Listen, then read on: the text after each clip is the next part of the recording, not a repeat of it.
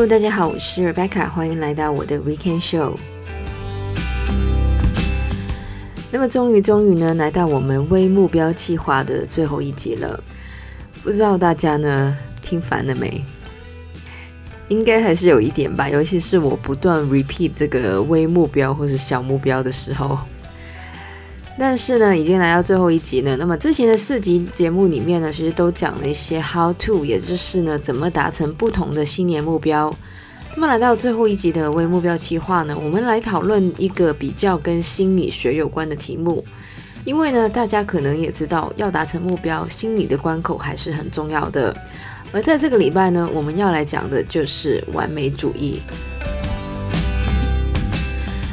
那完美主义呢，听起来呢应该是好事吧？当然，通常听到完美主义的时候呢，大家第一个想到的就是处女座，或是这个 Type A 的 personality，又或是跟我一样马上想到周杰伦的歌词，还是只有我一个人这样子？Anyway，我们的社会呢，经常会把完美主义跟成功画上等号。尤其呢，很多的名人传记呢，都会把他们描述成一个完美主义者。不过呢，原来追求完美也可能是一种缺点，而完美主义有时候甚至会让我们成为一个经常拖延、举棋不定、缺乏新意，还有很无聊的人。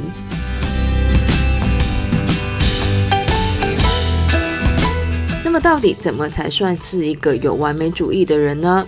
当然，有完美主义不代表你一定就是处女座。那么，根据这个 APA，也就是 American Psychological Association 呢，完美主义 （perfectionism） 的定义呢，是为自己或别人定下超高标准，甚至是完美的倾向。轻微的完美主义可以是个人动力的来源。我们可以想象，像是知识、科学还有艺术，很多的时候都是来自人类对于完美的追求。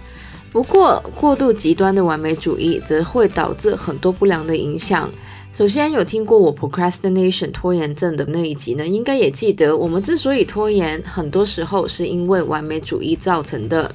因为不想失败，或是不想花时间做一个可能不完美的东西或工作，所以我们逃避面对我们需要做的事情，并且选择拖延。而拖延则是会让人的压力增加，这也是为什么很多的完美主义者或是完美的拖延主义者常常活在很大的压力底下，却什么都没有完成。就算真的完成了那个工作，也会跟自己说：“因为我没有足够的时间，所以失败了也是正常的。”第二个完美主义的不良影响呢，则是它会让你成为一个举棋不定的讨厌鬼。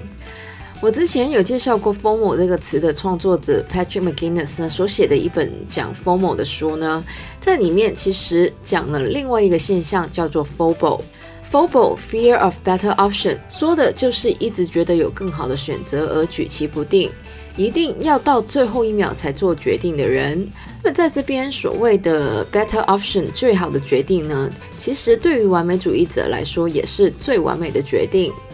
不过我们在这边要先了解，所谓的完美其实只是一个幻想，所以呢，绝对的完美其实是不存在的。那么乍听之下呢，偶尔举棋不定应该没有关系吧？但是这样的举棋不定其实很容易影响我们与其他人的关系。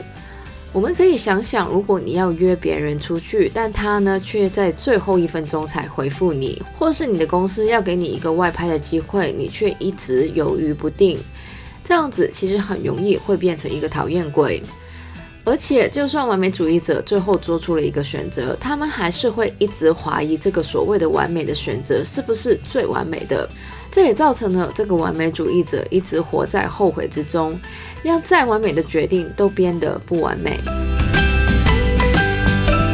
那么刚刚也说了，完美主义者非常害怕失败，于是他们经常会固步自封，不喜欢尝试新的东西，因为新的尝试对于他们来说就很容易失败。所以完美主义者呢，要不就是完全不尝试新的东西，不会 take risks；。要不然呢，就是明明其他人都觉得这个事情不值得继续了，但是完美主义者为了证明自己而不听别人的劝告。那么说到劝告，完美主义者虽然不爱听别人的劝告，但是呢，却很在意别人怎么看自己，甚至呢，会把自我建立在别人的眼光之中，觉得自己如果不再完美，不再成功，或是偶尔失败呢，别人就会觉得他们没有任何的价值。这也是为什么很多的完美主义者都会有一个伪装，他们很害怕被别人知道真正的自己是怎么的。这样子除了很难跟别人建立很好的人际关系之外呢，完美主义者也会常常陷入自我批评还有自卑的情绪里面，甚至会产生焦虑或是忧郁症。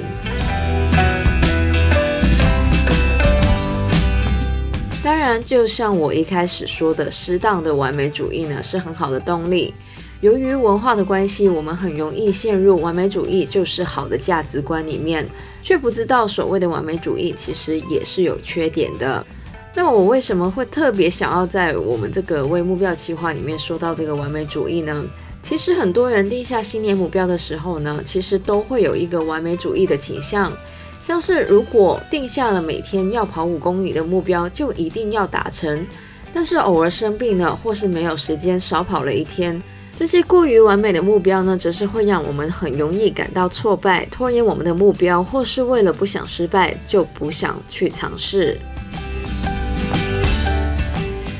有一句话呢，虽然有点 cheesy，但是呢，很适合这个完美主义者的，就是呢，不要等最完美的时机，因为现在就是最完美的时机。不想被自己的完美主义绑架，其中一个最好的方法就是练习 mindfulness。是的，就是正念这个词呢，一直出现在我们的节目里面。因为呢，近几年这个 mindfulness 呢，真的是一个流行。那么很多的心理专家呢，其实都说练习这个正念呢，会让人更能放下压力，感受当下。当我们享受当下的感受，就不会有那么多时间想其他有的没有的。那么另外呢，就是学会自我肯定。那么虽然这样说好像有点自恋，但是呢，完美主义者就是因为经常以别人的肯定来建立自我价值，所以呢，很容易造成自卑的心理。所以呢，适当的自我肯定对于完美主义者来说呢，其实是很好的 self care。而最后呢，就要说到这个目标了，就是设定一些现实、简单、微目标或是小目标。就像之前所说的，完美主义者很容易被自己害怕失败的心理绑架，于是呢，会有拖延症的问题。而想要改善拖延症呢，设定一些马上可以有成果的小目标呢，可以让完美主义者避免陷入想太多、做太少的轮回里面。当然，关于怎么避免拖延症呢，我之前在节目里面其实也有相关的内容，大家呢也可以参考一下。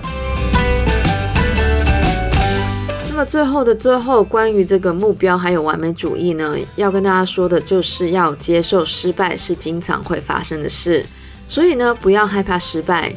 而如果大家真的很害怕失败的话呢，当然也可以参考我在之前的这个自我学习那一集有讲过的执行意图还有 coping plan，干脆把失败也计算在我们的计划里面。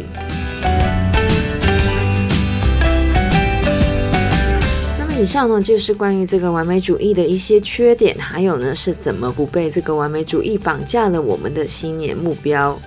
老实说，我真的不算是一个完美主义的人。想一想，如果我要等到完美了才开始我的 podcast 的话，我想我一辈子都不会开始，因为到现在呢，很明显的还是一个 work in progress。但是呢，不管完不完美，有开始呢，我觉得才是最重要的。而且，谁说我们只能开始一次呢？之前也有说过，想要开始新的目标，其实不一定是新年，也不一定是要一个月的开始，或是一个星期的开始，因为最完美的时间就是现在。那么这个微目标计划呢，就到这边呢就完结了。不过呢，我是一个非常喜欢这个目标相关话题的人，大家应该有了解吧？所以呢，之后也会继续跟大家来聊一些关于目标相关的主题。